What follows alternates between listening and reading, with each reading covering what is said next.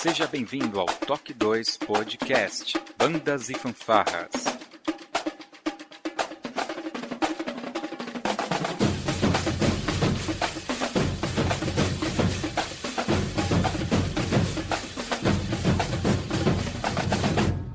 No ritmo da vida, na batida do coração.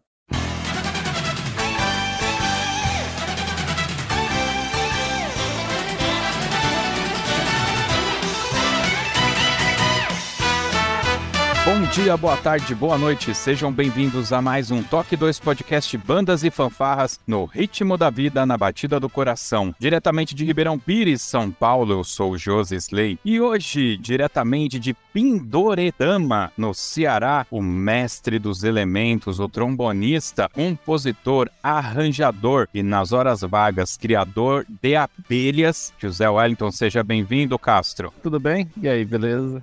Quanto tempo, hein? Caramba! Caramba, bicho. Eu existo ainda, eu tô vivo, eu tô vivo e me bulindo ainda. E me bulindo? O que, que é isso, me bulindo? É, se mexendo ainda.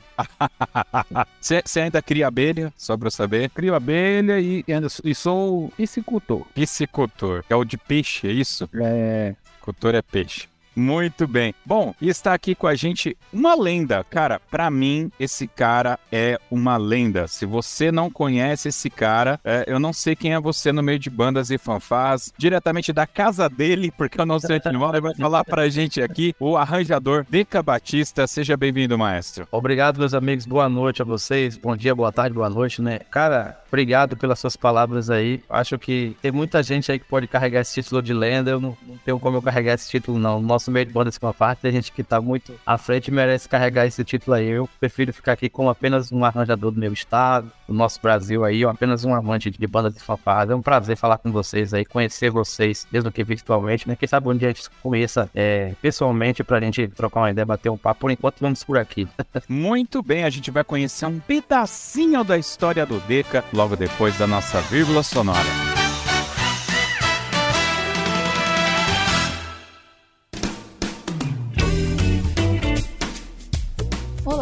Você está ouvindo o podcast do Toque 2 Bandas e Fanfarras, do site toque2.com.br.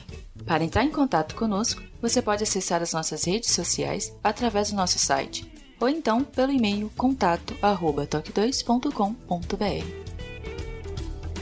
E se você gosta do nosso trabalho e deseja nos ajudar a produzir um conteúdo com qualidade cada vez melhor, acesse a nossa plataforma de contribuição pelo site apoia.se toque 2 e veja como contribuir. Este podcast tem o apoio cultural do Portal Brasil Sonoro. Clique, ouça e toque. Para ter acesso às partituras, visite o site brasilsonoro.com.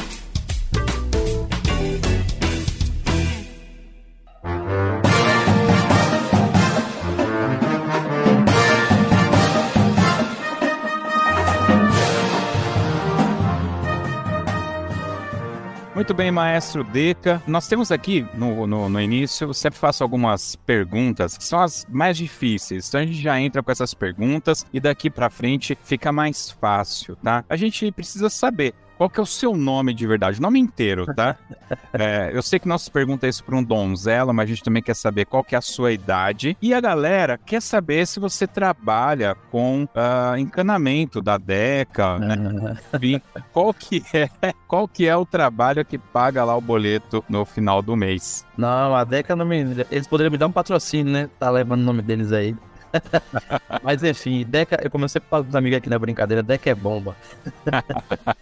É, eu, meu nome é Olderley Batista, por isso que colocaram esse apelido aí. Não, não, nem me pergunte de onde surgiu, que não tem nada a ver com o nome, mas eu também não sei não. Eu já carrego esse, esse apelido aí, acho que foi minha irmã que me apelidou desse jeito aí. Também com o nome desse, né? Olderley, H-O-D-E-R-L-E.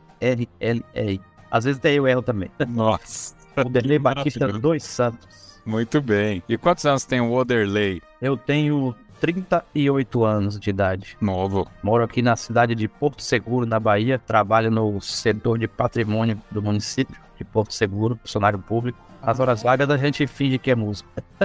Mas eh, tu não trabalha como, assim, na prefeitura como músico, né? Não, não. Não. Aqui, eu durante muito tempo eu trabalhei em em prefeituras. Hoje, o meu, a, minha, a minha área de atuação, a minha área de, de trabalho é o setor de patrimônio do município, mas eu, eu já trabalhei antes disso em várias cidades aqui do, do estado, é, as cidades mais próximas, Belmonte, aqui na Costa do Descobrimento também, Nova Ibiá, que é uma cidade um pouco mais distante daqui, Ituberá também, que é litoral da Bahia, a Costa do Dendê, é, Brejões, no Sertão Baiano, cidade lá da, da Fanal, enfim, algumas, alguns municípios. Já trabalho em prefeitura também, mas hoje com música. Hoje não. Hoje somente é, na, atuo na área do, do patrimônio municipal. Deca, é indispensável essa pergunta, né? Como que a música entrou na sua vida, cara? Influência de família? Alguém na sua família tocava algum instrumento? Como que foi isso? Rapaz, a, na minha família, eu sou um dos primeiros músicos, porque geralmente quando se pensa em um regente, um arranjador, um professor de fanfarra, um maestro, enfim, é, vence logo essa questão, porque a música, ela é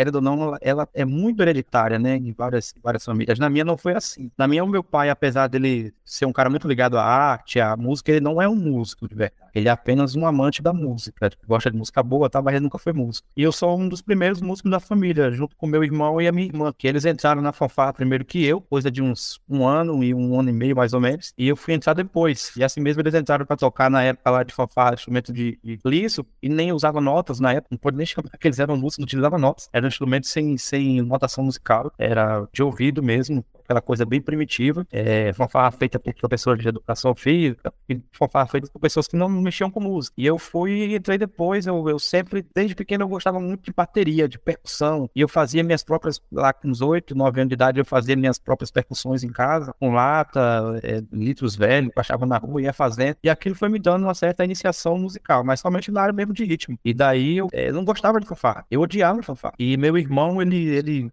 fanfarra mais por lazer, por prazer, assim. É tudo jovem, né? E aí um dia ele me chamou, eu acompanhava que a fanfarra funcionava perto da minha casa, na casa dos meus pais. E era só virar a esquina, a fanfarra tava ali, todo sábado e domingo. E aí eles me chamaram, eu, eu demorei um certo tempo, mas aí todo mundo da minha rua indo, os jovens, a criançada, e eu acabei indo pra fanfarra, né? Chegava no final de semana, eles no, no, nos ensaios, e eu, tipo, brigando na rua, não tinha futebol, não tinha nada, tava todo mundo lá. Eu acabei indo também. Aí gente ouvia a percussão, eu gostava de bater minha relatinha em casa, porque eu tinha um, tinha, eu tenho um tio que apesar dele gostar muito de bateria e sabia até um pouco de bateria, mas ele não tinha essa vida de músico em si. Ele gostava apenas de acompanhar, já tocou uma vez ou outra assim, mas músico mesmo de verdade é, foram ser eu, meu irmão e a minha irmã mais nova, que até entraram na banda primeiro do que eu. Eu fui depois, tocando ali um timbal, que na época usava aqui ainda é para percussão, um timbalzinho com a, um couro por cima, que fazia aquele som próximo do, do das congas, próximo dos atabaques, algumas fanfarrazinhas da... Ele existe o parque utiliza. E aí, depois de um certo tempo, foi que eu fui me encantar pelos instrumentos de sopro, mas na minha família não tinha essa de, de fulano é músico, o filho vai ser também, isso aí não aconteceu comigo, não. Foi meu...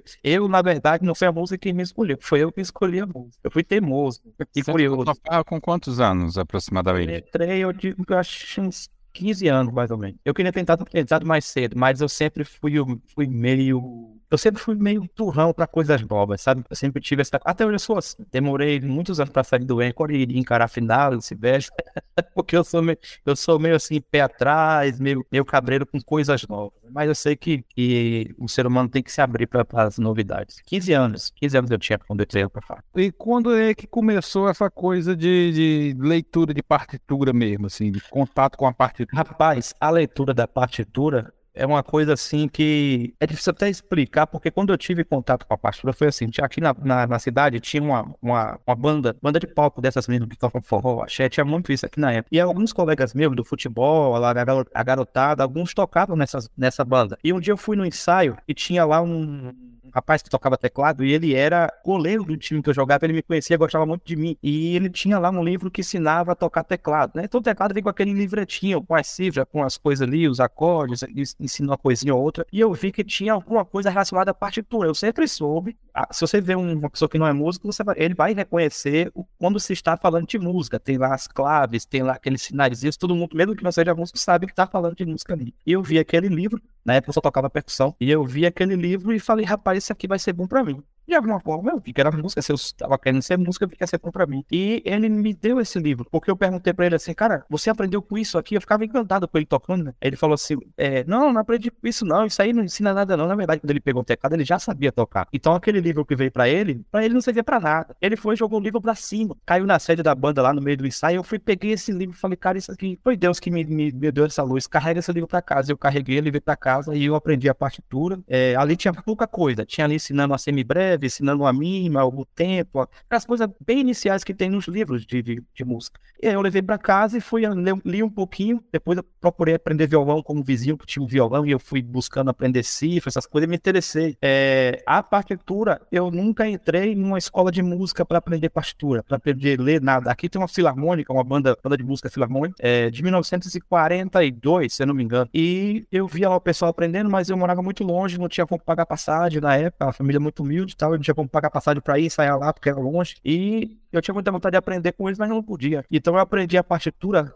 é, praticamente sozinho, porque na fanfarra que eu participava, não ensinava nem música, muito menos partitura. A fanfarra tocava de ouvido. A fanfarra tocava, dava a corneta, você soprava e ia tentando imitar os sons. É até difícil de explicar isso para quem é músico, mas talvez vocês já tenham visto isso em algum lugar pela é, longa história de vocês. É, então, como não tinha um ensino de música, não ensinava nem que C, Dó, D, Ré, E, Mi, nem isso, nem cifra, nem por nada. Aqui tinha muita fanfarra que era por cifra, né? O professor ia falando, solfejando as, as notas e o aluno ia aprendendo. Na época era assim, mas nesse tempo, nem dessa forma não era. Era, de, era como se diz, de ouvido, tocava-se de ouvido, como se diz aqui na minha região. E esse livro foi que eu fui, um pequeno livreto, foi que abriu minha mente e eu fui buscando comprar revista, assim, banca de jornais aí, banca de revista. E foi assim, é quebrando muita cara, porque você imagina, o cara aprender partitura com um professor já é difícil.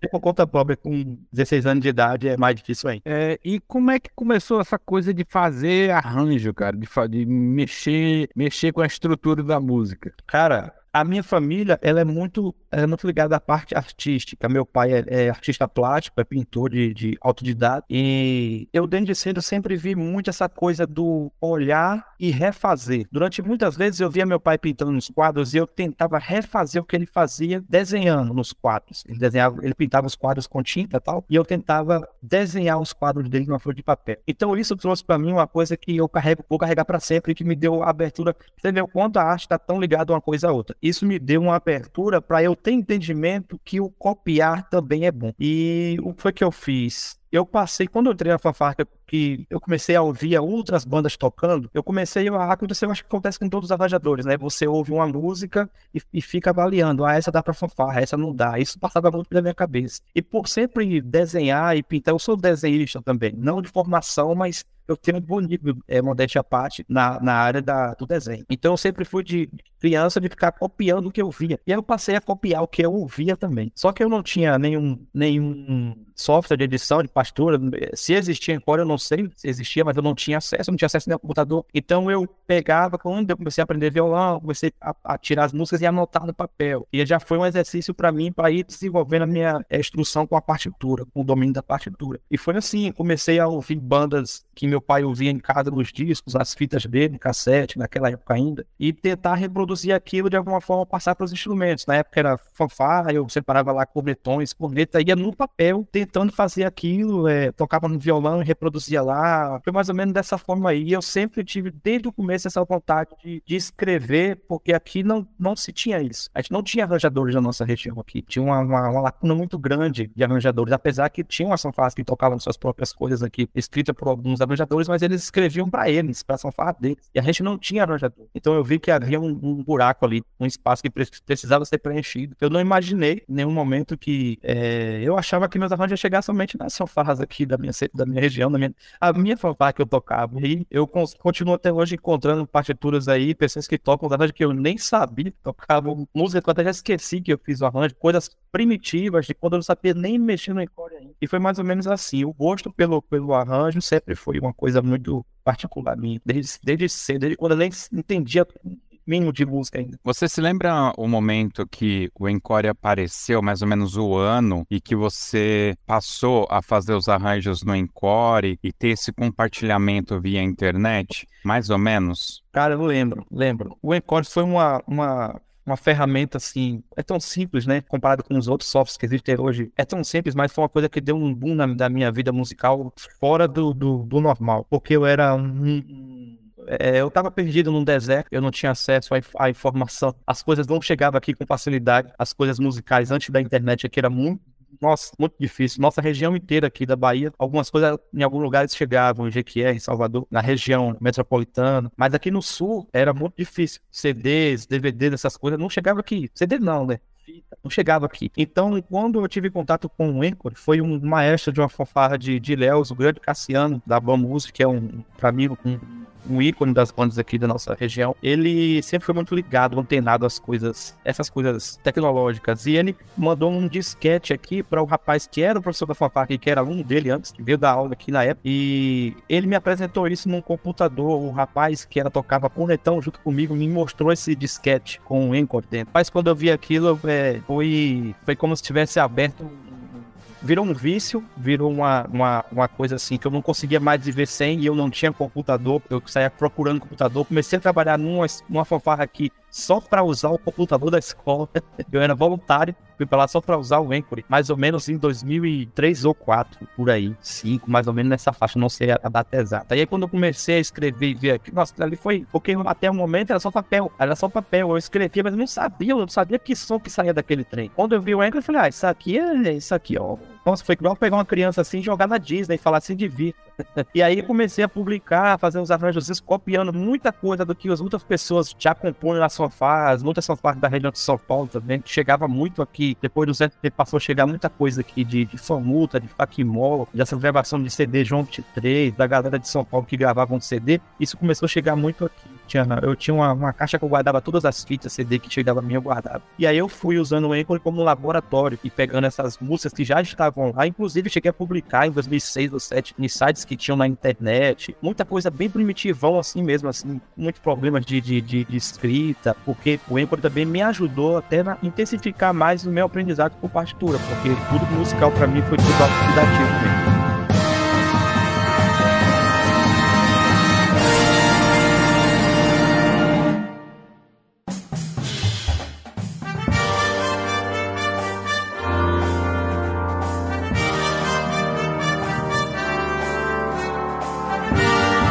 Percebi uma coisa, que você escrevia músicas que ninguém escrevia. Eu tinha essa impressão. É, passando pelo seu canal do YouTube, por exemplo, tem uma música do Cidade Negra, que é A Sombra da Maldade. Eu nunca tinha visto um arranjo dessa música. Você vai procurar lá, pum, tá lá, Deca Batista, Sombra da Maldade. Aí você vai escutar um rock do filme Rock Balboa tal. Tem vários temas que não tem em nenhum highlights do, do rock. Aí tem lá Go the Distance, tá lá, Deca Batista. Sem contar músicas sertaneja, né? Uh, músicas assim que tava na boca do povo. E é algo até que, que eu acho que vale falar. Quando a gente pega uma casa publicadora tipo a Raul Leonard, tem aqui um podcast com Paul Murfa. Ele é um dos arranjadores que faz arranjo popular. As músicas que estão é, é, fazendo sucesso, ele é que faz os arranjos para Raul Leonard. E você me parece que você embrenhou por esse lado de fazer esses arranjos bastante populares, assim, que a, as bandas todas tocando músicas muito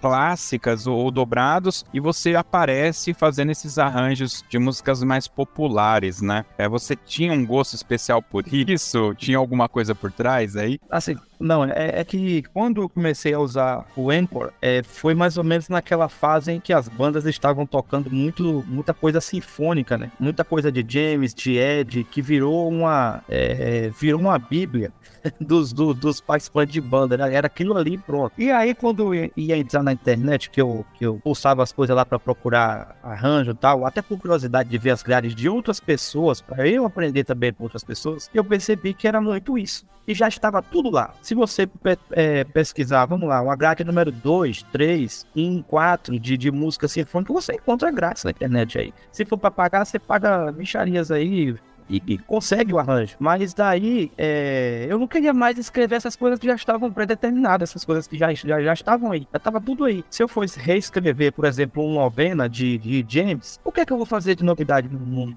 novena? Nada, eu não posso mudar nada ali. A coisa foi feita para a banda sinfônica, o que eu posso fazer é adaptar. Na música popular, eu tenho mais essa liberdade de criar de inventar o que eu quiser, por mais que a música popular também já esteja gravada ali. O, o Cidade Negra, quando ele gravou A Sombra da Maldade, já estava tudo ali do jeito que ele escreveu. Mas eu não estou reescrevendo para é, uma banda de palco como Cidade Negra, eu estou escrevendo para banda de fanfarra. Então isso me dá liberdade de criar em cima disso. Apesar que eu gosto muito dos originais, eu gosto muito de deixar a música popular na sua originalidade. Às vezes eu sou ousado, então mexo uma coisinha ou outra. Mas não foi uma tendência, não. Não foi uma coisa assim que eu falo, eu vou seguir por esse caminho. Eu também escrevo músicas é, sinfônicas, um pouco mais clássicas tal, adapto também. Mas esses arranjos que você vê na internet com as músicas mais populares são arranjos que a maioria das vezes não fui eu quem tive a, a iniciativa de ir lá e fazer. Por exemplo, se você procurar lá, ah, Gustavo Lima tá tocando essa música aí, Pablo tá tocando essa música aí, um sertanejo, um Stone Chororó, o Nando Leonardo tá tocando essa música do momento aqui. Ah, eu vou escrever porque a galera... Não é isso. É muitas vezes o pessoal de banda que me pede para fazer o arranjo para eles, e aí depois eu vou lá, pô, vou publicar no, no YouTube pra a galera ver, porque eu já fiz mesmo, tá aqui comigo, ficar com esse negócio guardado pra mim. Aí eu vou lá e publico. O cara que solicitou me autorizar, eu vou lá, publico lá e fica. Muitas vezes não é, não fui eu quem tomei a iniciativa de fazer. Muitas vezes outras pessoas vieram e me encomendaram um arranjo, aí tá aqui no computador, porque eu não posso publicar, vou lá e publico. Eu me lembro que eu tava na faculdade ali e um amigo meu, ele tinha um CD do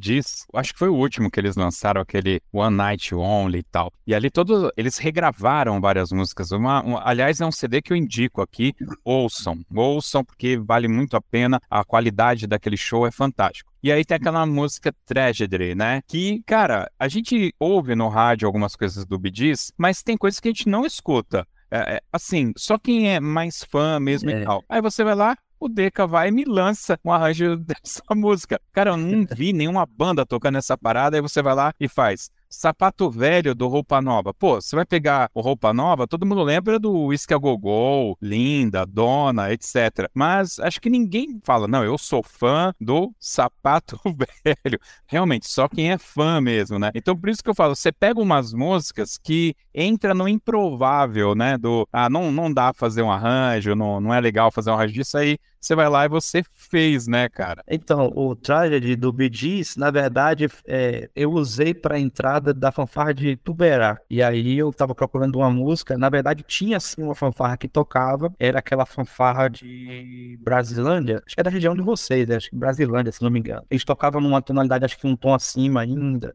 E eu, eu vi aquilo, mas aquela coisa bem padrão, muito bem tocado, muito bonito, mas bem padrão, eles iam entrando e tal. E eu achava aquilo lindo, eu sempre gostei muito de fanfarra de gatilho.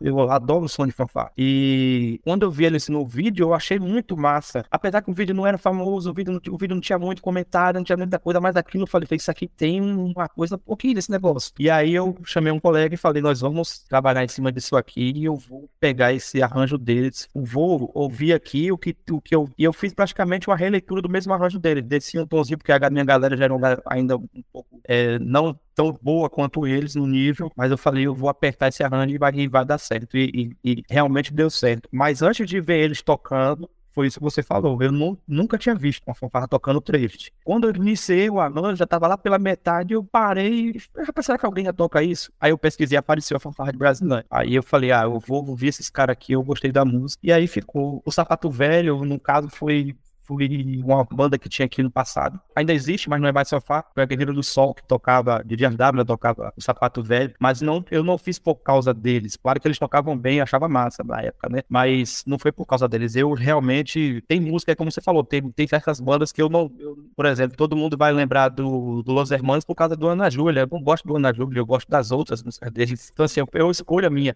é mais ou menos isso aí. É... Mas o, o, o, o Sapato Velho, quem não gosta, né? ah, cara. É que eu já fui no show do Roupa Nova. E eu sou velho também, né? Gosto pra caramba. Eu acho que é uma das bandas mais bacanas Brasil. Qualquer uma que você gostar tá bem-vinda. Fala, José. É, o, esse sapato velho, eu acho que fizeram assim pra dizer: olha, a gente é muito foda. É, é verdade. Foda. Porque quando você, você vai ver, é, é, é praticamente um acorde por, por cada nota, né? Um acorde por tempo, né? É, um acorde por tempo. Você lembra? Tenta. É uma... Eles fizeram realmente pra afirmar que eles eram foda. Aí eu também fui lá e, e fiz pra banda pra mostrar também que eu sou foda. É, e sem contar que é, é, os caras, os caras fazem, fazem mais foda ainda vai ser quem tocar aquele trem ali. Eu, eu queria muito ouvir alguém tocando. É muito difícil a música. E, eu ainda fico assim, pensando assim, como é, é, muito difícil uma adaptação dela para, por exemplo, para orquestra, para. Eu já tinha essa adaptação há muito tempo, né? Eu só publiquei, eu já tinha publicado ela no Encore, mas eu, eu refiz o Sibélio justamente por causa do, da sonoridade, do som dele. E eu queria ouvir de novo como funcionava, né? O vídeo bem, é bem antigo, mas é um musicão. Tu só compõe no, no, no Encore? Eu peguei o, o, o Sibelius recentemente, acho que um ano ou menos que isso, um, um grande arranjador aqui também, eu até indico a vocês conversar com ele, ele também, o Henrique, Henrique Mercedes aqui no meu estado. Um grande cara, um ser humano sensacional, um grande arranjador, e ele me cedeu os Sibérios. Mas eu, eu, por causa da minha prática, da minha agilidade e tempo de uso que eu tenho do Anchor, é, é eu não tenho mais tempo para aprender muito os Sibérios assim e, e, escrever nele. Eu não tenho mais essa. Não tenho mais saco, a verdade é essa, para eu ir lá e aprender tudo de novo. Aí eu escrevo no Anchor e depois eu passo lá para os Sibérios, aí alguma coisinha ou outra que no, no Sibérios te dá uma, uma, ideia melhor, aí eu vou adicionando ali, mas nada demais. O Henrique que é fera mesmo no Sibérios, no, no Apple eu, eu, eu, domino um pouco mais, mas eu, eu prefiro ainda escrever nele e depois passar para o Sibelius e ouvir, corrigindo as coisas por causa da minha agilidade Pense, pense que o, o Duda, ele, ele faz, né, faz, fazia, né, acho, não sei, é, ele, ele faz no Encore, né, também. E, e, mais uma ressalva sobre o Encore, é, ele é mais popular, então o que acontece, muita gente que me, que me pede fazer o arranjo, tal, me encomenda o arranjo, me fala, cara, eu não uso Sibelius você faz no Encore. Ô, meu filho, eu só faço no Encore. então, se eu tiver no Sibelius, o cara não vai. Ele nem tem o Sibelius instalado no computador dele. Então, continuo usando o Encore conta disso, da minha agilidade também por conta da solicitação do pessoal, que muita galera das antigas ainda usa o Anchor, né? É. Eu, é, eu, ia falar, perguntar sobre, é, em algum momento você falou, é, ele falou, falou ainda há pouco agora sobre encomendas, né? Em algum momento, assim, da, da, da sua carreira aí, você ficou recebendo e ficou se sustentando a partir do, dos, dos arranjos que tu fazia, das encomendas que tu recebia? Não, sustentar, sustentar não, jamais, é impossível. Quando eu comecei com, com o YouTube, a minha ideia não era vender arranjo. Minha ideia era publicar. O, o, músico, ele também é artista. O arranjador, ele também é artista. E o que é que o artista gosta? Ele gosta de ver a sua arte sendo vista, sendo ouvida. Então, se ele conseguir sobreviver disso, melhor ainda. Mas no meu caso, não. Já, é, o, o, os arranjos é, já me, me salvaram muitas vezes. Assim, pô, tô com a conta de luz para pagar, o salário só vai vir lá no final do mês. E aí chegava aquele arranjo, vendia para alguém, dinheiro na conta, eu aí pagava minha conta de água, minha conta de... Isso aí sempre, sempre aconteceu. Continua acontecendo, mas não dá para sobreviver disso. Se eu pudesse sobreviver disso, eu seria o cara mais feliz do planeta, mas não dá para sobreviver disso, não. Não dá para sobreviver disso aqui no Brasil, né? É, Pelo menos eu tô falando por mim, né? Se tem alguém que sobrevive disso, eu bato palma, que deve ser o cara mais feliz do mundo. Eu não consigo. Uma, uma das coisas que me, que me parecia, justamente pelo, pelo volume de arranjos que aparecia, é, eu, toda vez que eu ia procurar um arranjo, Deca. Ah, Deca, tudo Deca. E então eu falei, mano, esse cara, ele deve passar o dia e noite escrevendo, né? Você tem noção de quantos arranjos você já escreveu? Não, Mas, não é... tenho não, não tenho não. É, eu, eu tinha eu, eu, eu sou tão desorganizado para essas coisas. Eu tinha um, essas coisas digitais, eu sou meio perdido. Eu tinha quatro pendrives, todos com partituras é, completas, né, arranjos e adaptações completas. Uma pasta com arranjos e adaptações incompletas, que você tem muita coisa que eu começo a fazer para no metade do caminho. Depois levo quatro, cinco anos para terminar. E tinha, e tinha uma pasta também com arranjos de outras pessoas. É, eu tinha mais, eu, eu não, não, dá para ter uma noção de quantos. Porque durante esse começo, eu era, eu fui muito produtivo. Eu abri mão muitas vezes de, de festa, de, de de, lazer, de futebol, que eu adoro futebol, de esporte, de, nossa, de tanta coisa que eu abri mão para escrever. Porque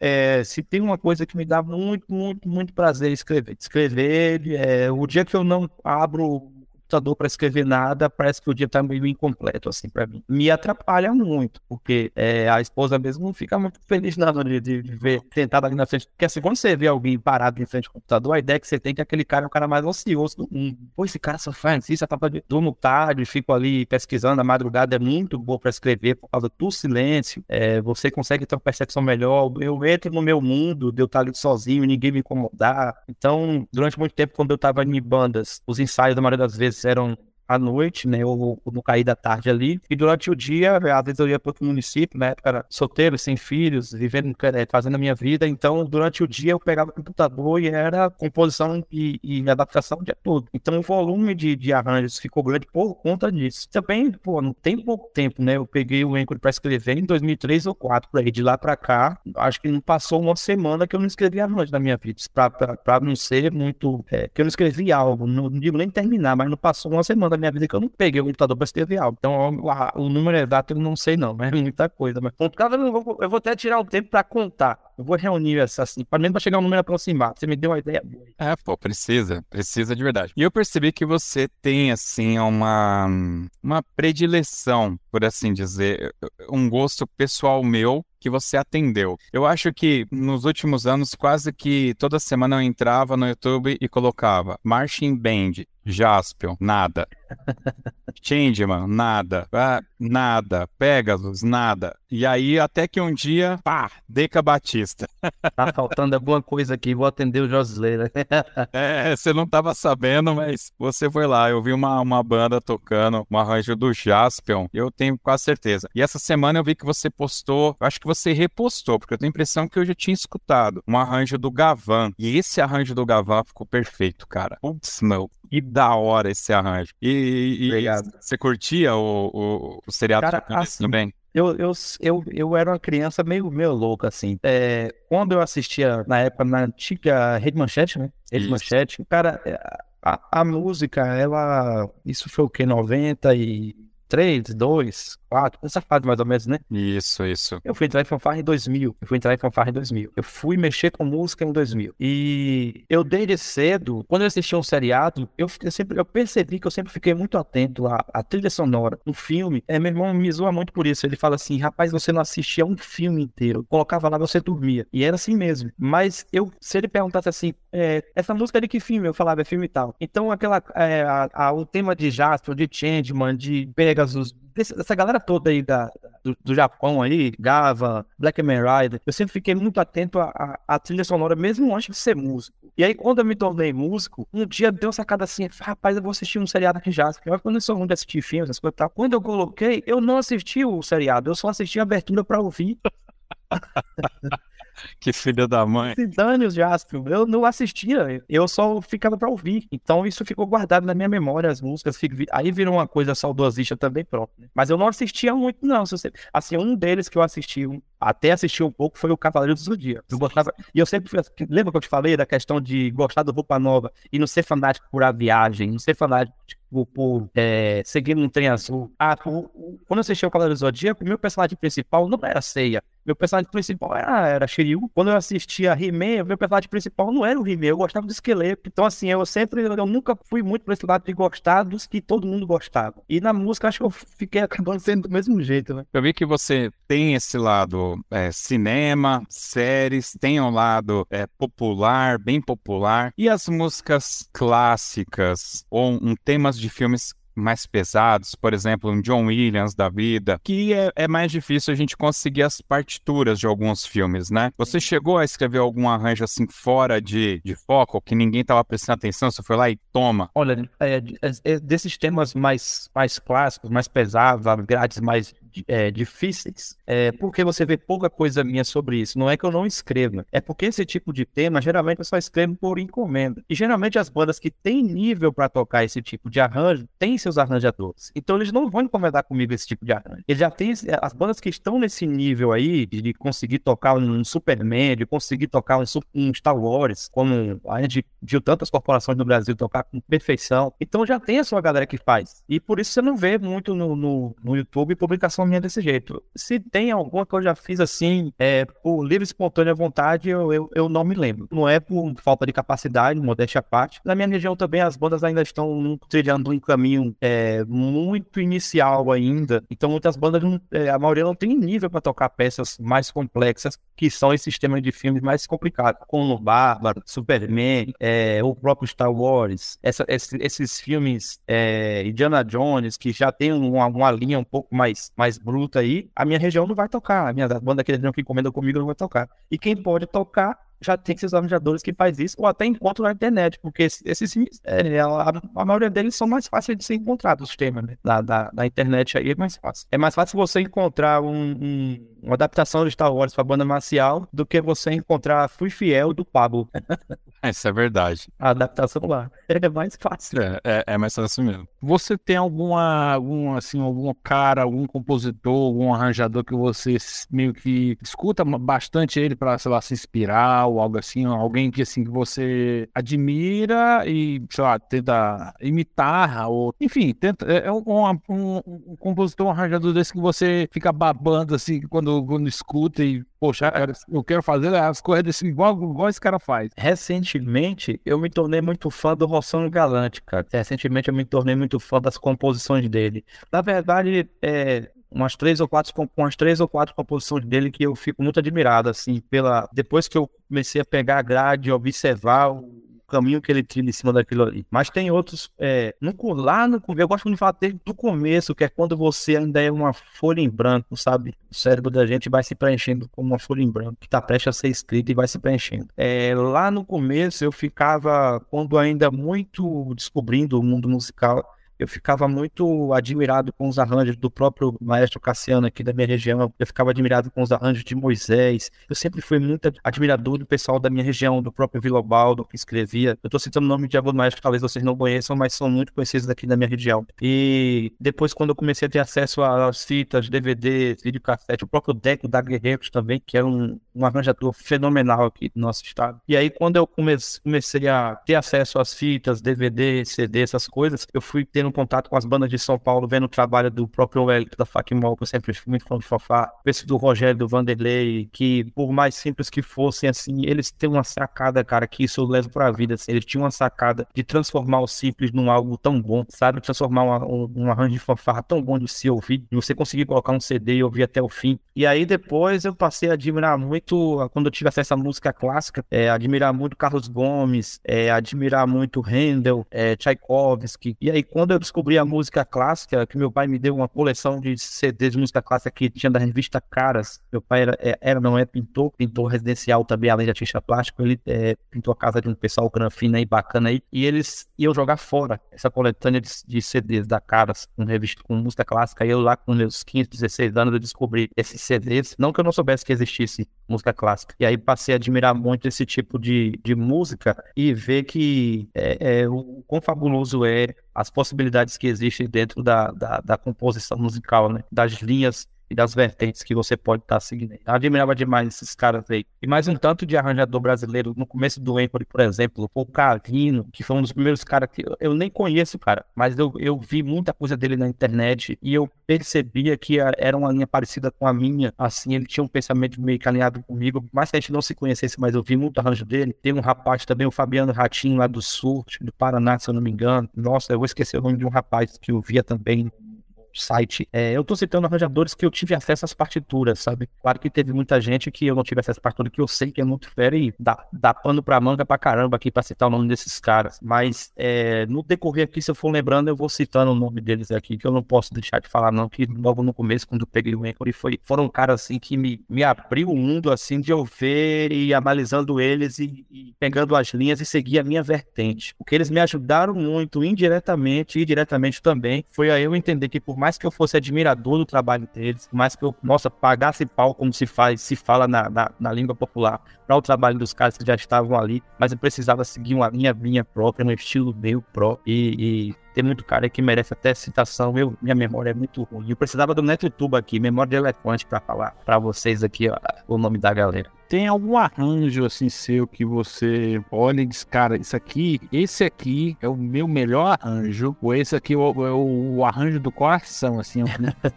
É, é, Sempre tem, né? É, você diz assim, não, esse aqui é o meu cartão de visita aqui, ó. Tá aqui, ah, tô, eu queria ver um, o teu trabalho aqui. Não, tá aqui. Esse arranjo aqui é o supra-sumo da minha inteligência. Tem, tem. Agora sim, nossa, minha memória é muito ruim. Tem muita coisa que eu sou, eu sou muito apegado. Tem arranjo que eu sou muito apegado. Tem arranjo meu que banda nenhuma nunca tocou. E é um dos que são os que eu mais gosto. A maioria dos que eu mais gosto, banda nenhuma tocou Deixa eu, vou tentar puxar na memória aqui. O próprio do Roupa Nova eu gosto muito também. Vamos lá, eu gosto muito de Hengen Hike, que é uma adaptação que eu fiz eu conheci essa música através do próprio, da própria Guerreiro do Sol, uma daqui. Eu gosto muito do arranjo do Ring High. Nossa, tem mais, tem mais outras coisas. O Ritual Celta, que eu fiz uma adaptação para Fanfarra Tuberá. Essa foi tocada para Fanfarra Tuberá. E depois o próprio maestro Misael, que também é um grande arranjador, mas Misael da, da fama Aracatuba. Ele assumiu a banda e, e ele deu também uma, uma, boa roupagem nesse mesmo arranjo. Ele também usou o arranjo também. Deu uma roupagem legal. Eu gosto muito daquele arranjo. Nossa, tem, tem muita coisa. É muito arranjo para eu lembrar aqui, os Quando eu abro a pasta que eu vejo é aquele arranjo que eu sempre vi, vejo da pasta ali, não tem como. Se eu passar por ele, eu abro. Se eu passar por ele, eu abro antes pra ouvir. É, recentemente, eu, eu gostei muito desse de o forró, Espumas ao Vento, que eu postei recentemente, eu gostei muito. Tem mais alguns perdidos aqui, eu vou, no decorrer da história, eu vou, eu vou lembrando aqui os mais, os mais queridos. Eu gosto muito também do Jasper, que o Jorge é, citou, do Jiraiya, do arranjo do Jiraiya que eu tinha feito. As mais sinfônicas, por mais simples que seja, eu gosto muito do Contempla também, que é uma adaptação já praticamente é, não mudou muito, né, da coisa que já estava pré-escrito, mas eu gosto muito dele também. Tem algumas músicas que realmente a gente abre a pasta lá e não tem como não passar por eles e não abrir. Bacana.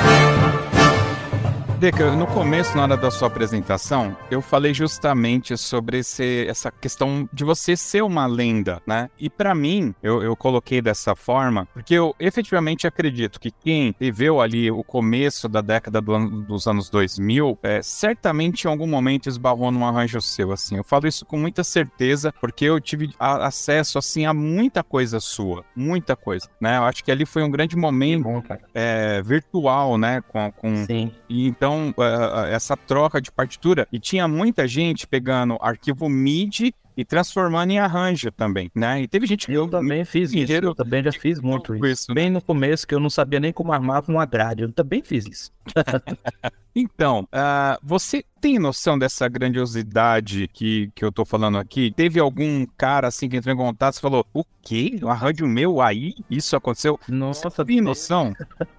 Teve demais. Eu, cara, teve uma vez que um rapaz da Venezuela, se eu não me engano, eu não vou lembrar mais o nome, isso tem mais ou menos uns 15 anos. No decorrer da vida, eu sempre tô indo aí, encontrando pessoas que me falam. Eu já toquei tal arranjo às vezes eu nem lembro mais desse arranjo. Eu, assim, eu não quero nem que me fale, eu prefiro que me mostre a banda tocando, que o arranjador gosta de ver a banda tocando, o arranjo dele. Mas, enfim, voltando até a falar sobre os MIDs, quando eu conheci o Encore, que eu falei que já, já fiz arranjo através de MIDI, na verdade eu estudei muito os MIDIs para saber como se movimentava no Encore, como era, como podia utilizar o Encore. Não existia tutorial no YouTube, não é como hoje. Não existia lá, você abre lá, tem tudo sobre o Sibélio, semifinal. Então os MIDIs que foram me apresentados, até por um colega meu, era lei em informática praticamente. Então eu tive que pegar aqueles MIDIs ali para ir, ir mexendo e até desenvolvendo a minha prática com o Encore para entender como funcionavam as coisas. Aí colocando, pegando aquele MIDI, modificando de lugar uma coisinha ou outra, modificando o som de instrumento. Claro que eu não peguei esses MIDIs e transformei em arranjo para bandas tocarem. Não é isso. O MIDI foi uma porta para gente, digamos,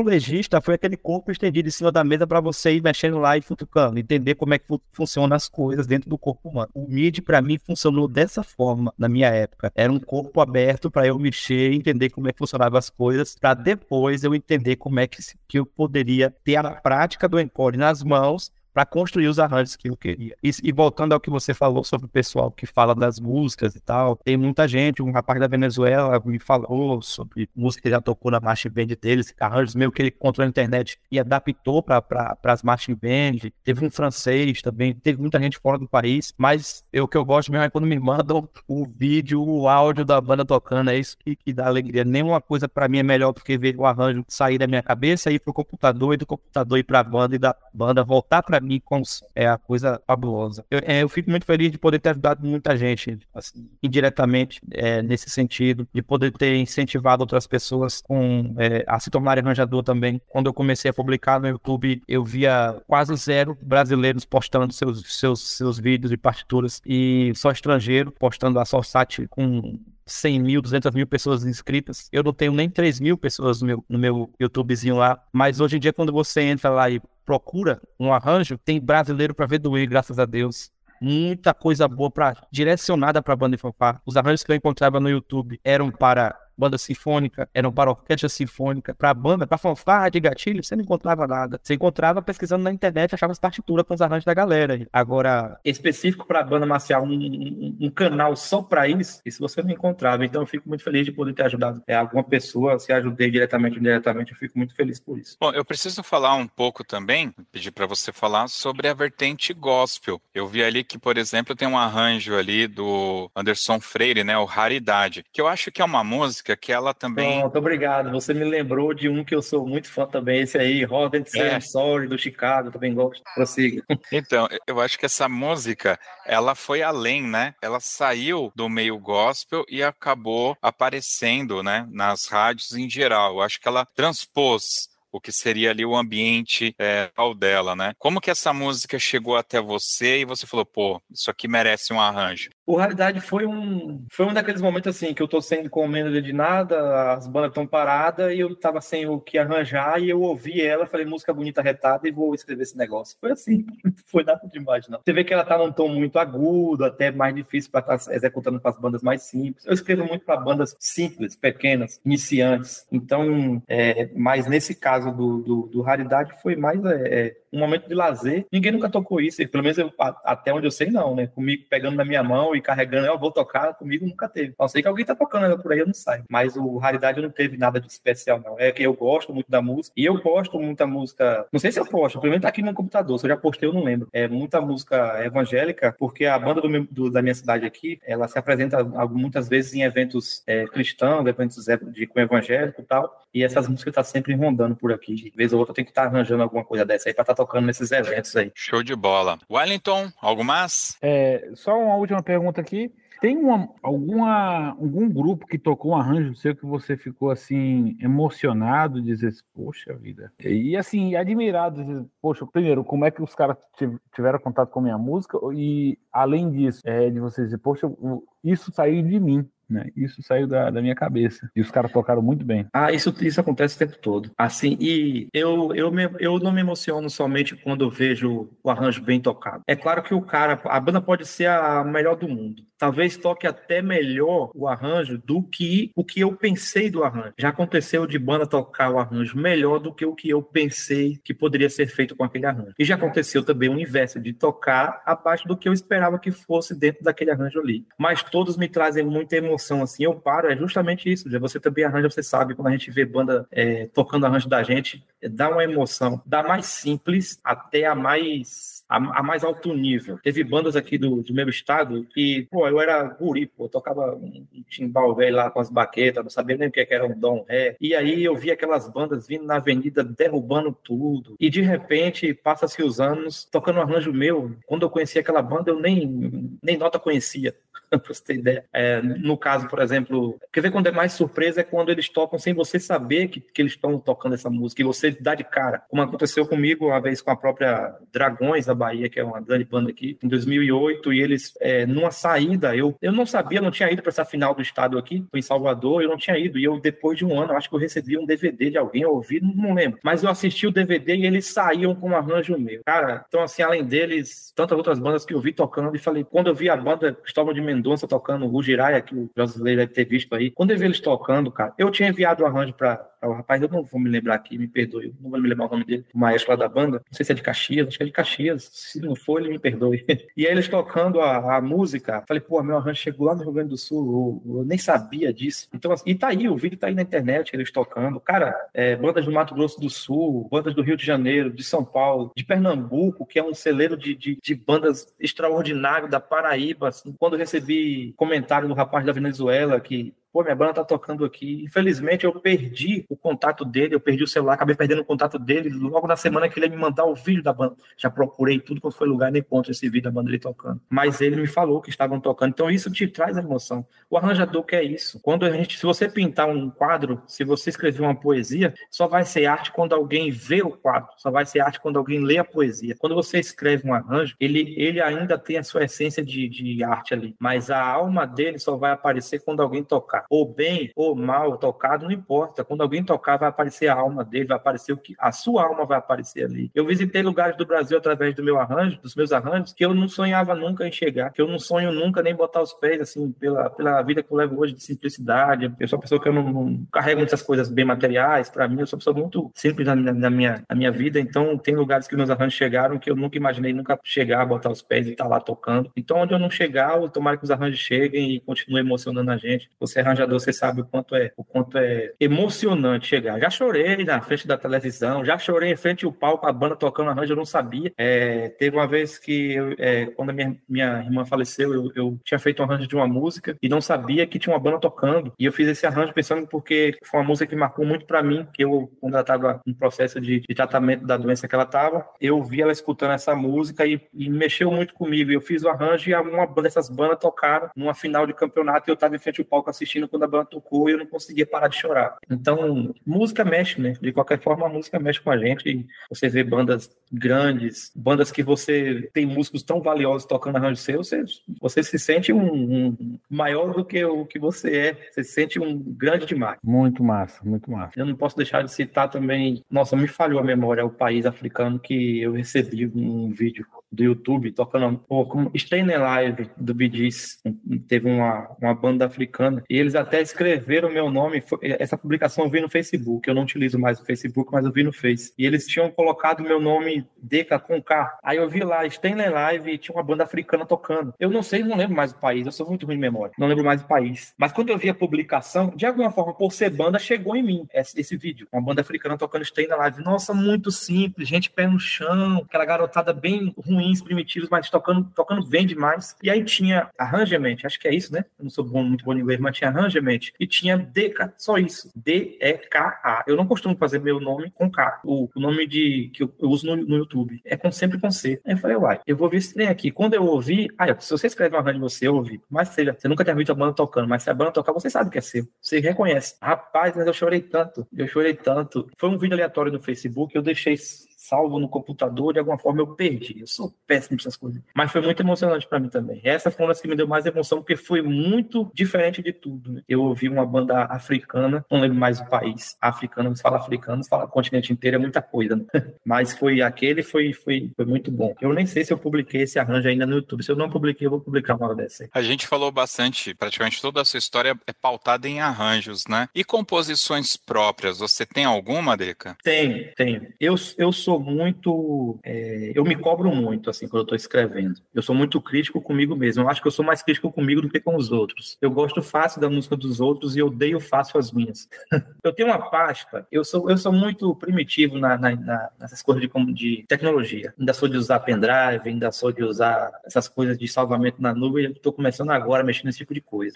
Então, eu tenho uma pasta só com composições minhas que tá faltando aí dois compassos, três compassos para terminar, mas eu falei, que porcaria. E e não vou fazer isso não. Aí larguei para lá. Mas tem algumas, tem algumas que inclusive algumas bandas já tocaram já. Eu tenho algumas, eu não sei se eu, se eu publiquei no YouTube, mas eu sou muito de escrever adaptações, eu sou muito de escrever, não sou muito de compor não, porque quando eu componho eu me cobro demais e acabo até largando pela metade. Eu vou tirar um momento para terminar as coisas que eu, que eu começo e não termino porque eu fico julgando que tá horrível. E para mim continua horrível. É, a composição nunca foi assim a minha, uma coisa que me desse tanto prazer por causa dessa coisa de ficar me cobrando demais com as minhas composições. É, tem muita gente que me cobra muito por isso. Fala, pô, cara, eu recebi uma. uma chegou um arranjo seu pra mim aqui, tá pela metade de uma música massa. Que música é essa? Eu falo, não sei, manda aí. Quando o cara manda, vai, essa música é minha. Ele termina, termina, eu vou terminar, senão esse negócio tá ruim. Quero esse negócio pra mim, não, tá horrível, isso aí jogos fora. O cara fala, ah, termina, termina, termina, mas fica lá na pasta. Arranjos incompletos, tá lá.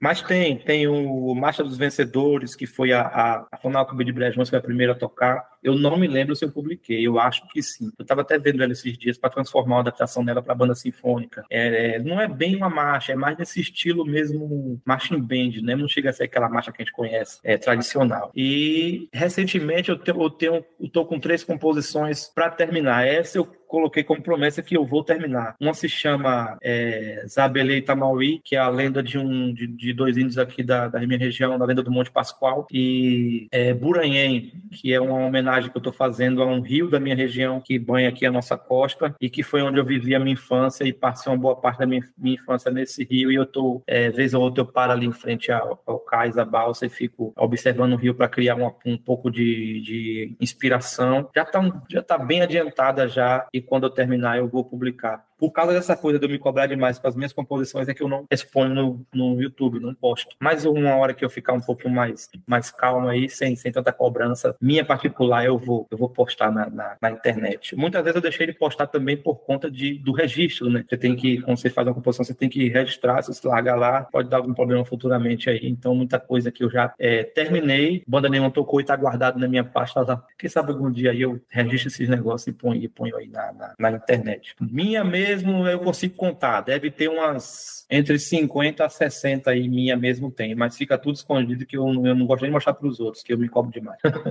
Show de bola. Mas me diz uma coisa: você chega a pesquisar esses compositores mais eruditos, assim, digamos, esses clássicos, esses mais antigos, assim, para dar uma olhada, é, dar, sei lá, se, se, inspirar, se inspirar em alguma coisa? Sim, sim, lógico. Ah, talvez hoje com menos frequência do que logo no começo. Eu tinha um, um livro, não me lembro mais como eu consegui esse livro, se eu comprei, se alguém me deu, não lembro mais. Eu acho que alguém me deu esse livro. Se eu não me engano, foi um amigo meu chamado Jobson que me deu esse livro, que falava: se não foi ele, quem me deu, me perdoe. Esse livro ele trazia um pouco da história de vários compositores clássicos, desde Chopin, Beethoven, Tchaikovsky, Handel, essa galera toda aí, os monstros da humanidade, e contava muito da história. Eu sou muito de procurar não somente a parte artística do, de produção do, do arranjador, como também a vida dele, porque muito que o arranjador faz, que o compositor principalmente faz, vem de processos vividos. Né? O compositor, já, a maioria das vezes, ele escreve o que ele vive. Claro que não é uma regra, né? mas você conhecer a vida de um, de um arranjador, a vida de um compositor, te faz entender melhor as obras dele. Então, esse livro tinha é, a história de vida desses compositores e eu ia baseado no, na, naqueles, naquela, naqueles áudios que eu tinha, CDs e, e, e as composições deles gravadas, eu ia tentando assimilar o porquê de, de, do estilo, o porquê de, das escolhas do arranjador, é, o porquê daquela linha de segmento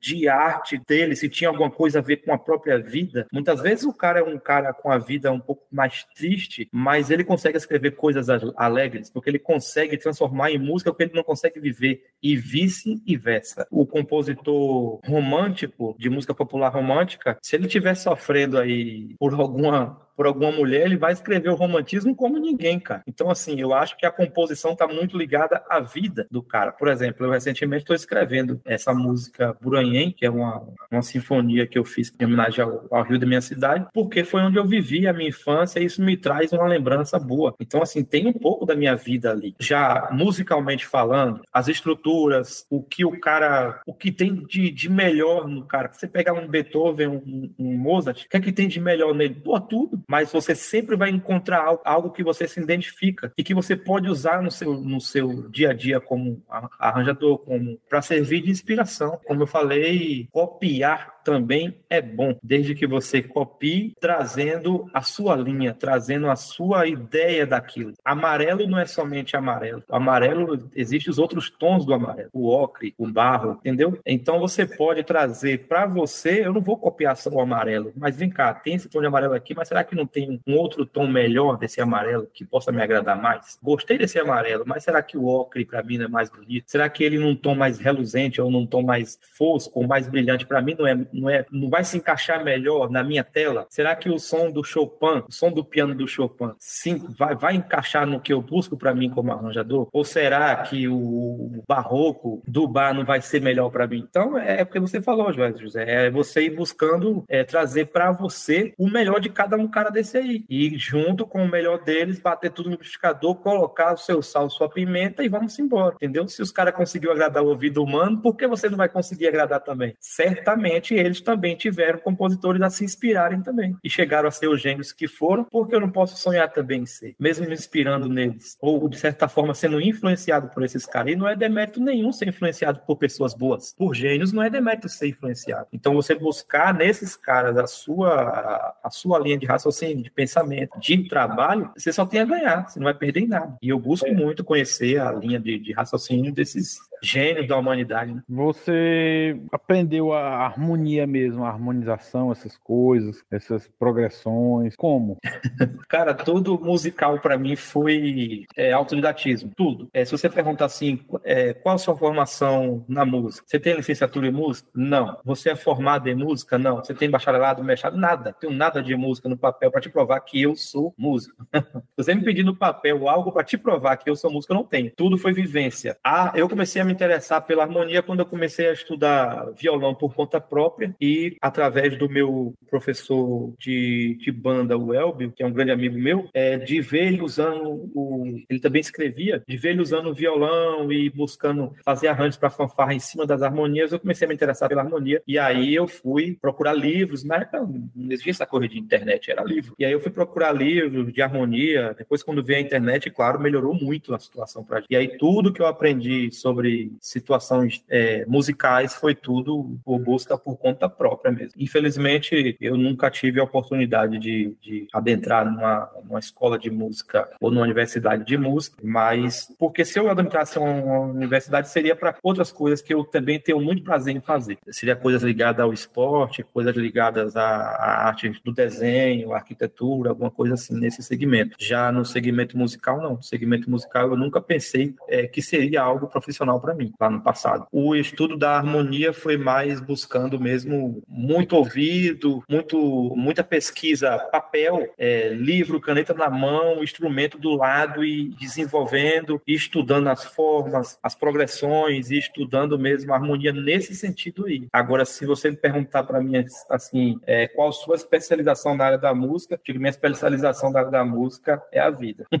Show de bola. Deca, aqui no, no final, eu gosto de abrir aqui um espaço, que momento que você pode é, fazer aí uma conclusão, pode cobrar uma dívida também, mandar um abraço, enfim, vale qualquer coisa. Pode falar de algum alguma coisa que a gente acabou não citando aí durante o podcast, tá? Uhum. Então é um espaço seu, é feito para você brilhar aqui. Fica à vontade, pode fa fazer aí o que você quiser. Obrigado, cara. Eu só tenho a agradecer a, a, a você, ao José também por esse espaço. Eu vou, eu, eu meio se me permitem que eu fale em nome dos arranjadores. Eu quero a cobrança que eu quero fazer não é cobrança financeira nada não, nada disso. A cobrança que eu quero fazer é que passamos a ser, principalmente principalmente arranjadores, eu tô falando dos arranjadores, quando eu falo arranjadores, eu falo de banda de fanfarra, eu falo dos arranjadores de banda de música, da galera que tá aí, que não vive da música, mas faz com que a música continue sendo perpetuada. Cara, precisamos dar um pouco mais de espaço, esse espaço que você tá dando para mim como arranjador. É preciso dar mais espaço para as pessoas que fazem, escrevem arranjos para banda, e muitas vezes a banda entra lá, vai tocar tal música, nem o nome do arranjador não cita. É, cita o nome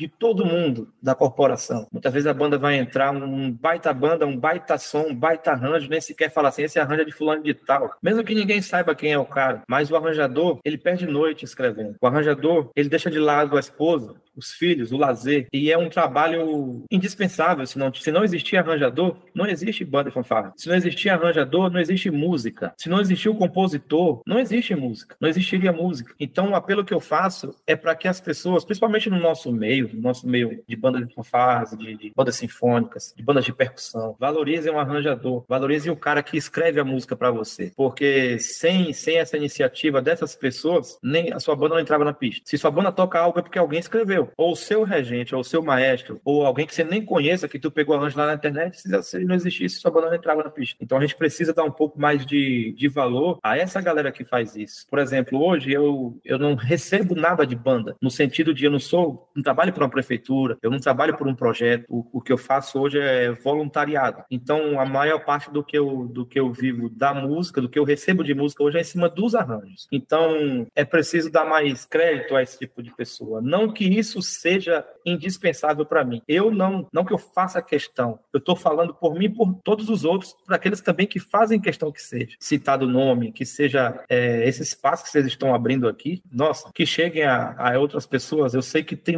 muita gente, N, N pessoas aí buscando seu lugar no espaço, buscando seu lugar no espaço. Eu não sabia que meu, assim, há um tempo atrás eu não sabia que meus arranjos chegavam tão longe. E tem outras pessoas que nesse momento os arranjos também estão chegando longe, mas ele nem sabe, cara. Mas ele nem sabe. Então quando você tocar algo de alguém, fale pro cara. Quando você precisar de uma partitura, busque alguém, procure, faz como o José fez, vai no YouTube, busca lá, pesquisa. Quando você vê um vídeo publicado no YouTube de um arranjo de alguém, dá um like, cara, comenta, fala qualquer coisa, nem que seja uma, uma carinha lá para o vídeo rodar e chegar a mais pessoas. Você vê quantas pessoas tem numa fanfarra geralmente? No mínimo 70 ou 80 fanfarras que tem mais de 100. Já pensou se cada um desses membros das, das bandas curtissem os vídeos, compartilhassem os vídeos, participassem, se inscrevessem nos canais? Eu fui olhar o canal de vocês. Pelo amor de Deus, onde é que tá a galera das bandas de fanfarra. Onde estão vocês, cara? Vocês curtem tudo. Estou falando agora diretamente para pessoas que participam de banda. Vocês se inscrevem em tudo quanto é tipo de canal. Vocês curtem todo tipo de vídeo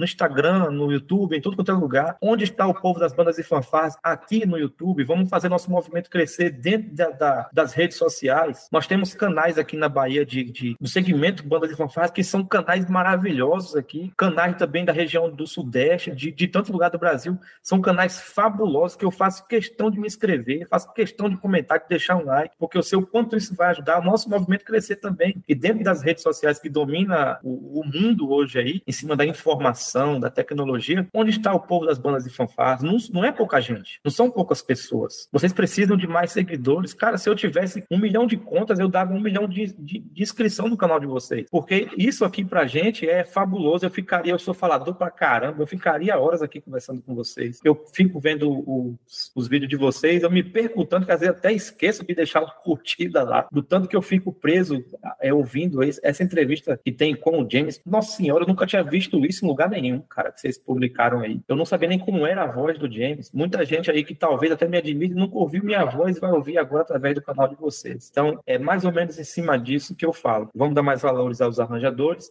e vamos dar mais valor ao nosso segmento dentro das redes, das mídias sociais também. E em cima disso, faço até meu jabá. Você inscreve no meu canal aí, a galera que estiver ouvindo aí, vai lá, acompanha um pouquinho dos arranjos. Eu sei que é, quem, para quem não é músico, é chato ficar ali ouvindo o arranjo até o final, mas dá uma passada por lá, sempre tem uma, uma, uma coisinha boa pra gente estar tá ouvindo por ali. Show de bola. Mas não é ruim não, cara. Para quem é fã de Tokusatsu, tem um monte de música ali, Jiraiya, Jaspion, enfim, dá para ouvir tudo. É, e eu sou demais. Ouve, ouve Bem, cara, eu agradeço as suas palavras. É, eu tenho que fazer uma meia-culpa. A nossa audiência está mais no site, no nosso site, no toque2.com.br, uhum. tá? É ali que o negócio realmente acontece, ah, as medições, tá? Então, ali, graças a Deus, a gente tem uma ótima audiência. E no Spotify também. É, é nós estamos no Deezer, no Google Podcasts, mas o Spotify e o nosso site são os dois principais canais ah, onde legal, realmente cara. tem volume. Eu mantenho o YouTube. Eu, uma época eu estava postando muitos podcasts lá, mas eu parei porque dá muito pau de direitos autorais, por causa da, das é, músicas que a gente coloca, e não vale muito a pena, é, justamente pelo que você falou, não dá retorno em termos de clique, e aí tem muito trabalho para subir, a qualidade não fica tão legal, porque aí tem que fazer uma capa bonita, então eu não vou ter é também... muito trabalho para pouco retorno. Exato, então acho que não vale a pena. No dia que eu criar vergonha na cara e tirar aqui do, do meu, da minha gaveta, meu projeto de fazer um podcast sobre história da música, né, história história da música novena, história do Perses, história daquela outra música. Aí, ó, ótima ideia. No dia que eu resolver fazer isso, quem sabe aí sim eu vou investir. Mas por enquanto, por isso que eu nem divulgo muito o nosso YouTube, não. O lance é o site e o Spotify, tá? Ah, o site de vocês é, é rebentão. É, não, é legal pra caramba mesmo. Tem gente que até copiou agora. Tem um monte de site amarelo agora, porque é legal ter o site amarelo. Se tá é... copiando é porque tá bom. Exato, não é legal isso? Se tá ah, copiando, demais. é porque tá bom. Bom, bom. É, Deca, muito obrigado, cara, pela sua participação. Você não é nada diferente do que eu imaginei, um cara super alto astral, super pra cima, com uma energia muito bacana. Eu fiquei muito feliz é, e dizer que tem muito maestro hoje que, que, que tem a sua banda, o professor de música, que tocou arranjo seu, tá? Os caras lá atrás, eles tocaram, o cara tinha 15 anos, hoje tem 30, volta 15 anos aí atrás, é uma molecada que tocava Pô, seus cara, arranjos. Não sabia. Então, deixa eu te pedir, se você, já, se você que está ouvindo já tocou alguma coisa não, com meu certeza. nome lá por cima, mande o um vídeo para mim, mande um áudio. Eu gosto não, muito certeza. de ver, cara, como ficou. Certeza, Muita gente não certeza. vê como ficou nas bandas, né? principalmente na época do Encore. Hoje o Sibeli dá ajuda, te dá mais ou menos uma ideia de como ficou. Mas nessa época do Encore eu não tenho noção mesmo. Então, se alguém é. que tocou, mande para mim que eu vou ficar muito feliz. Com certeza, cara. Então, eu falei obviamente, num tom de brincadeira, né? Mas para mim, para mim, José Slay, você é uma lenda porque realmente eu fui muito impactado com os seus arranjos. Não vou dizer que saí tocando todos, vamos lá, mas eu sei que você sim foi uma peça importante ali no início dos anos 2000 com seus arranjos. Muita banda tocou Pô, cara, certamente os arranjos, tá bom? Mais uma vez, meu muito obrigado para você, Deca. E vamos agora para as dicas culturais.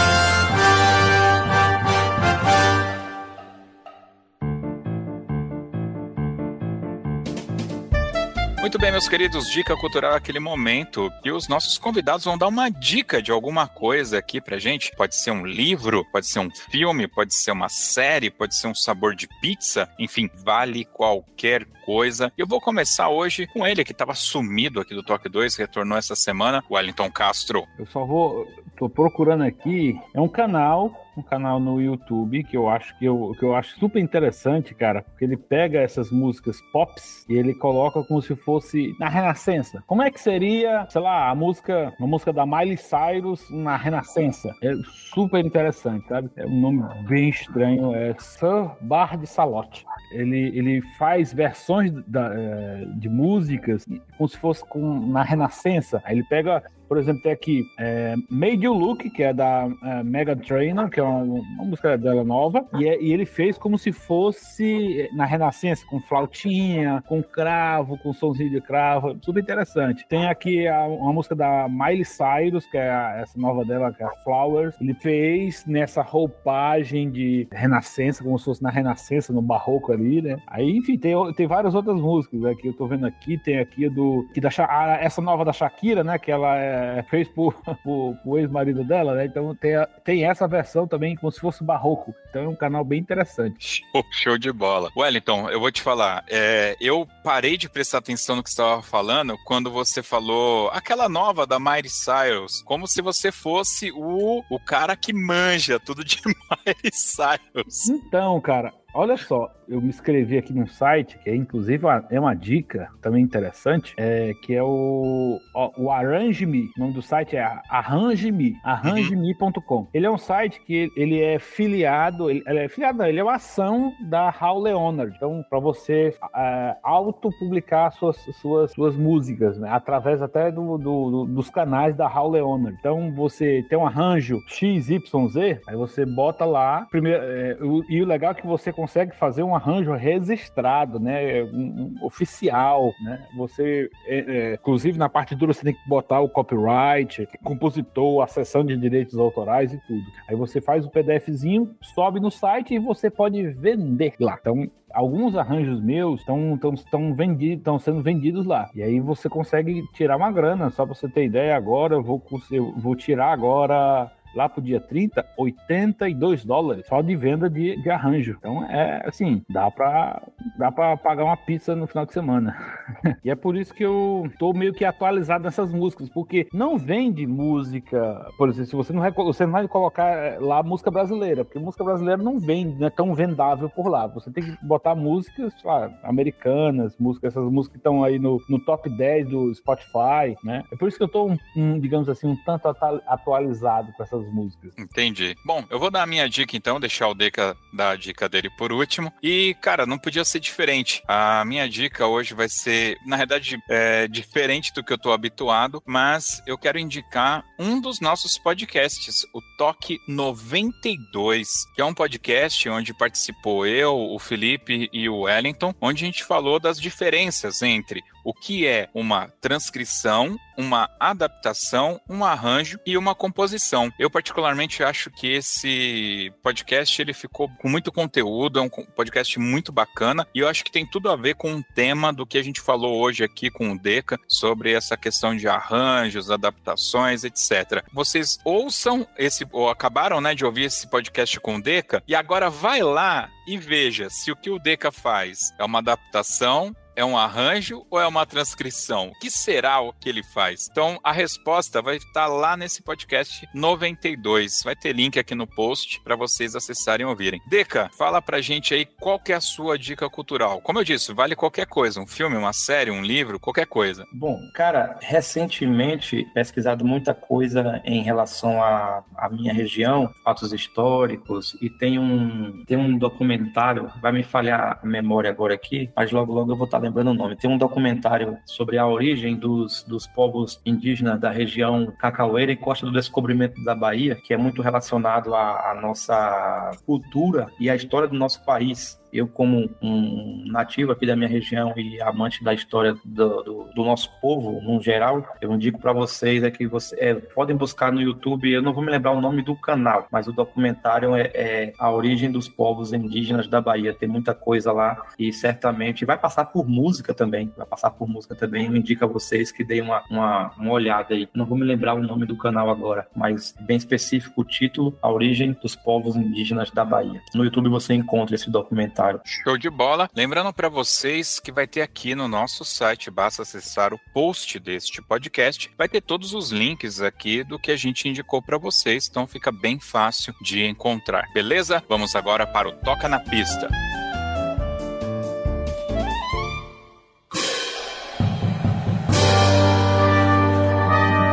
Bem, meus queridos, Toca na Pista, uma referência direta às bandas e fanfarras que desfilam pelas ruas e avenidas de todo o Brasil, mas hoje nós vamos desfilar pelo coração do arranjador Deca Batista, onde ele vai contar aqui pra gente qual é a música do coração dele, a música que ele quer ouvir aqui nesse finalzinho com a gente. Obviamente, Deca vale qualquer música, não necessariamente de bandas ou fanfarras, mas tem que ser aquela música que quando toca, o coração dá aquela, aquele afago, sabe? Você sente lá dentro queimando. Rapaz, que coisa boa. É tão bom quando a gente fala de, de uma música que a gente gosta para outras pessoas, né? Como é? Porque é tão bom quando a gente pode fazer isso. Tem uma música é, da banda Marmalade, Reflections of My Life. É, essa música, eu nunca. Eu tava até fazendo um arranjo dela recentemente, uma adaptação dela, mas eu acho tão boa que eu fico até com medo de mexer e não ficar bom. Eu gosto tanto que eu fico com medo de eu estragar a música. Mas vamos lá, Reflections of My Life do Marmalade. Essa aí, quando toca, não tem um motivo aparente, não tem uma hum. história, nada, não tem nada disso. Simplesmente é uma música que a parte, a melodia dela é tudo simples, mas mas é uma coisa que me, sempre me toca muito quando eu escuto. Muito bem, então. É isso aí. Bom, eu queria agradecer mais uma vez a sua participação, Deca. Muito obrigado por esse tempo que a gente passou aqui junto. Foi muito bacana conhecer um pouco da sua história, a sua simplicidade, a sua forma de falar, a sua alegria em falar sobre música. Para mim, você é sim uma lenda dos arranjos, você é o mestre do encore. Enfim, obrigado pela sua participação aqui. Wellington Castro, mestre Wellington Castro, que está devendo pra gente um podcast sobre sobre a sua defesa de mestrado, hein? Precisamos gravar esse podcast. Aqui, Estou aqui, aqui já registrando que esse podcast tem que acontecer, tá bom? Obrigado pela sua presença, Wellington. Eu sei que você tem trabalhado pra caramba, que não tá fácil depois dessa pandemia para quem é músico. É realmente aí estão arrancando o couro de você. Obrigado, cara, por estar aqui. E para você que é ouvinte do Toque 2, você aí do Acre, você da Paraíba, você do Mato Grosso do Sul, o meu muito obrigado pela sua audiência. E eu quero lembrar você que para ouvir este e outros podcasts do Toque 2, basta acessar o nosso site toque2.com.br. É isso, até o próximo Toque 2. Valeu!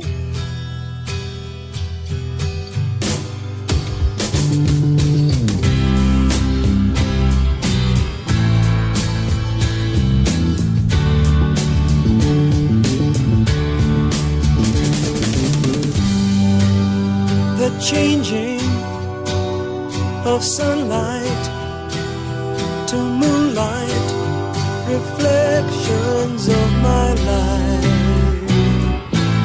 Oh, how they fill my eyes.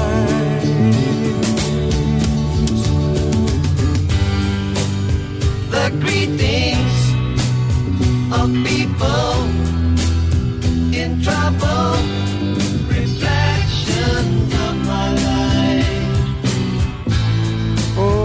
how they fill my eyes.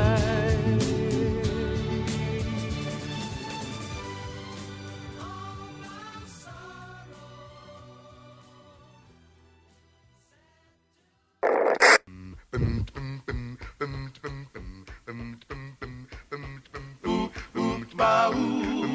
ooh, ooh. Muito bem. Agora, pessoal, é o seguinte: eu quero gravar o extra. E o extra é o Cacofonia. Vamos fazer aqui o nosso Cacofonia. Então, você, ouvinte que chegou até aqui, bem-vindo ao Cacofonia. O momento que quem está aqui participando com a gente vai fazer a, aquele som. Sabe quando você viajava com a banda e aí alguém puxava uma música fazendo um barulhinho? com a boca, e cada um tem um jeito diferente de fazer, você lembra? Então, hoje eu, eu tava dando uma olhada aqui nos arranjos do, do, do E eu vi que ele tem aqui arranjos do Rock o Lutador. Então, você lembra do, do, do Eyes of the Tiger, o Wellington? Lembra dessa música? Sabe Sim, qual que é? Você Ah, sabe tá, qual que é tá o. Eyes of the Tiger? Deca? Nossa senhora, demais. Muito bem. Então eu quero que você, cantarolando, cante, por favor, o Eyes of the Tiger do seu jeito. É simples assim. E aí eu vou fazer primeiro, depois o Wellington e o Deca por último. Pode ser nessa sequência? Pronto. Então vamos lá. Bom, eu, eu pensei, ó.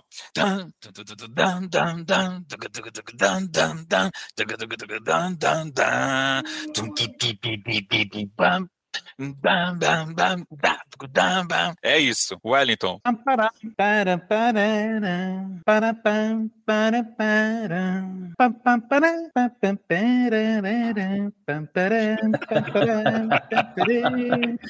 É Ainda bem que a minha câmera está desativada aqui. No... Eu, Wellington. eu era o cara que batia, no, batia com o pé, batia com a mão no ônibus, fazia o ritmo. Então vai aí, Deca. A cacofonia, É, eu gostava então. daquela parte, é.